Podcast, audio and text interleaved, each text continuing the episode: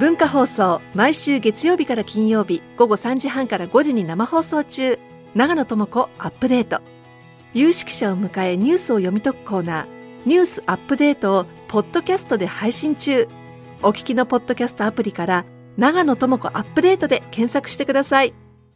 大竹のもっと言いたい放題。月曜日はこの時間も引き続き経済アナリスト森永卓郎さんです。はいということお願いでしまあ、解散総選挙の話をしようと思うんですけれども、はいはい。先週の新聞各紙がですね、岸田総理が年内解散を断念したと、はい、出てましたね。うん。内閣支持率の低下をこう逆転させるための切り札だった所得税、住民税減税がですね、もうすごい不評で、はい。えーとても解散を打てる状況ではなくなったっていうのが、まあ、原因だということなんですけれども、あのー実は自民党の若手議員102人で構成するせ責任ある積極財政を推進する議員連盟っていうのが、まあ、岸田総理にですね、消費税の5%への引き下げと、消食品の消費税ゼロっていうのをやりましょうっていう提言をまとめていたんですけれども、まあ、これに乗っかっていれば、今頃支持率急回復だったんだと思うんですけれども、これ実は今回決めた経済対策の規模って16兆円ぐらいなんですね、まあ、補正予算は、はい。えー13兆円なんですけれども、で同じ規模でこの消費税の5%への引き下げと食品消費税ゼロ、実現できたんです。うん。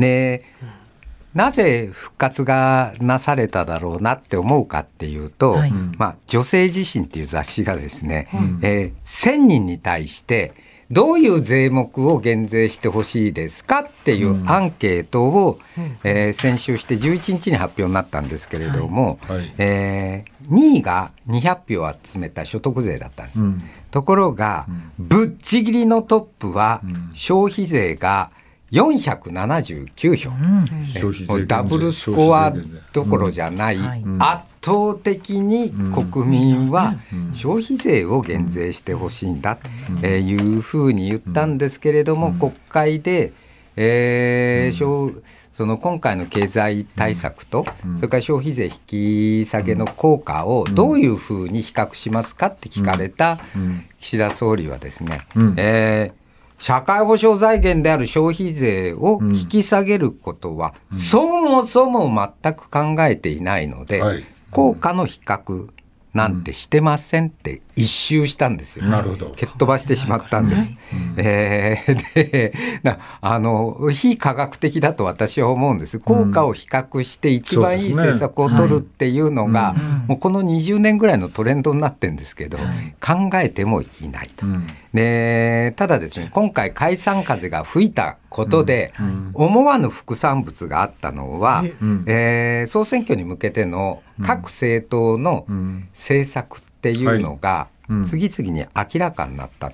で、うん。一番大きなスタンスの変化があったのは、実は日本共産党でですね、えー9月に発表した日本共産党の経済再生プラン、えーで財政政策を大きく転換しました。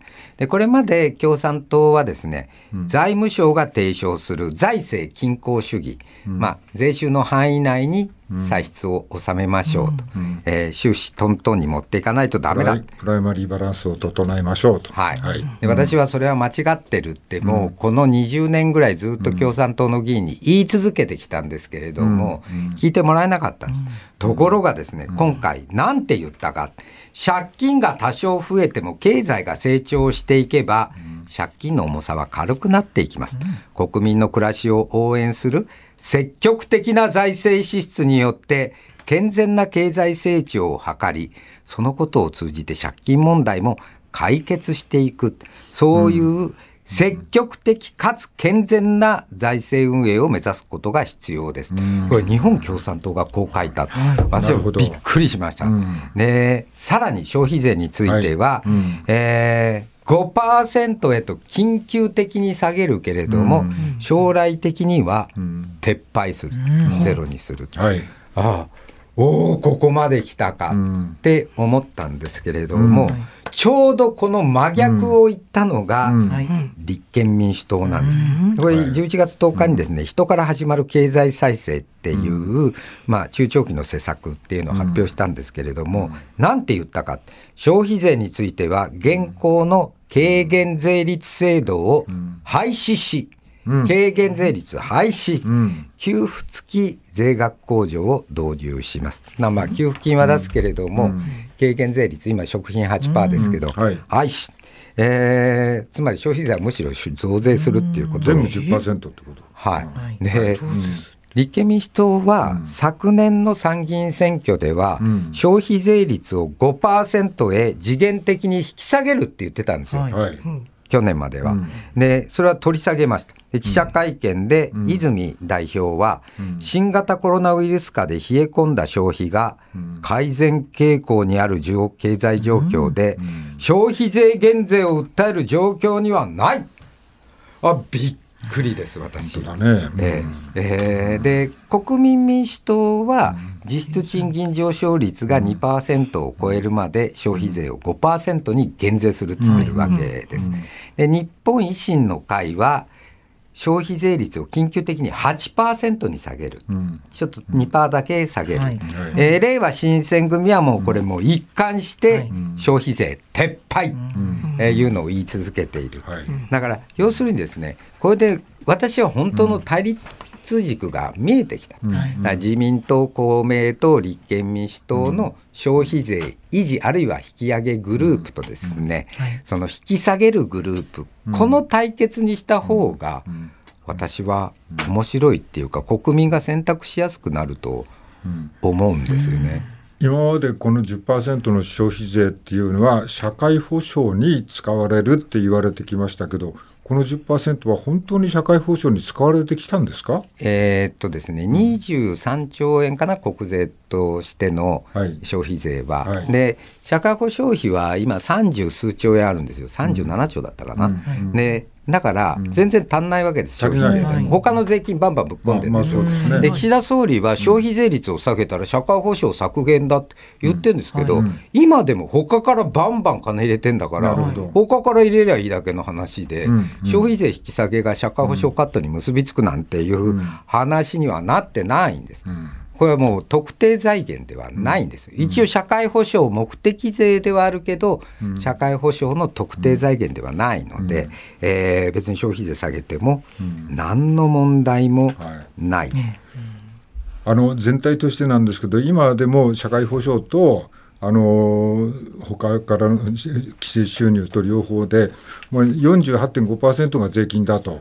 まあ税金と社会保障社会保障で取られてるってもう分かんないけどまた30万の人なら15万ですよねこれはい。取られる金額、はいこんなに取られて生活成り立たないと俺思ってるんですけどそうそうそう。だからこれこの48.5%も取るんだったらもっとこれね今ね年寄りと若者の対立煽ってこの間のタックルでもこう年寄りがねいいい目見て若者の邪魔してるみたいな話になってるけどそうじゃないだろうと。そう。48.5%も納めてる税金の使い道をちゃんと見せて、どこに使う、まあ、もちろん防衛費にも使って、この辺野古にも使ってんでしょうけど、これちょっと取りすぎだって話をしてくんないかなと思うんですけど。そうなんです。で、このもう、だから、う江戸時代でいうと、こう一揆とか調査が起こったレベルなんですね、5割っていうのは。一気が起こる。そうそうそう、だもうみんな怒るべきなんですよ。それで、どんどん社会保障は実質カットされてるんですね。はい。まあ、もう言い出すと止まんないんですけれども、例えば、70代後半、後期高齢者の医療費ってかつて無数、ただだはい、ったんです、はい、はい。今、負担は、うんえー1割、2割、3割、3割。所得によって、なちょっと収入のある人、3割取られちゃう。はい、はい。医療機関に。で、3割も取られると、お金、この高所得者って全然、全然高所得じゃないですから、うん。もう年収300万円台とか、そんぐらいのこと言ってるんですけど、あの病院行けなくなるんです、私ね、この2年間日本人の平均寿命が短くなってきてるんです。お2年続けて、はい。下手すると今年も短くなるんですよ、はい。でコロナのせいだって逃げてたんですけど、要因を見るとコロナじゃないんです。死んじゃってるんですよ。病院行けないで。いけないで。こんなんが先進国と言えますかって私は言いたい、はい、もう本当にな経済大国とかいろんなこと言ってるけどこれだけ貧しくなってて格差が開いてるのをなんとかするのが政府だと思うんだけど。はい、おっしゃる通りです。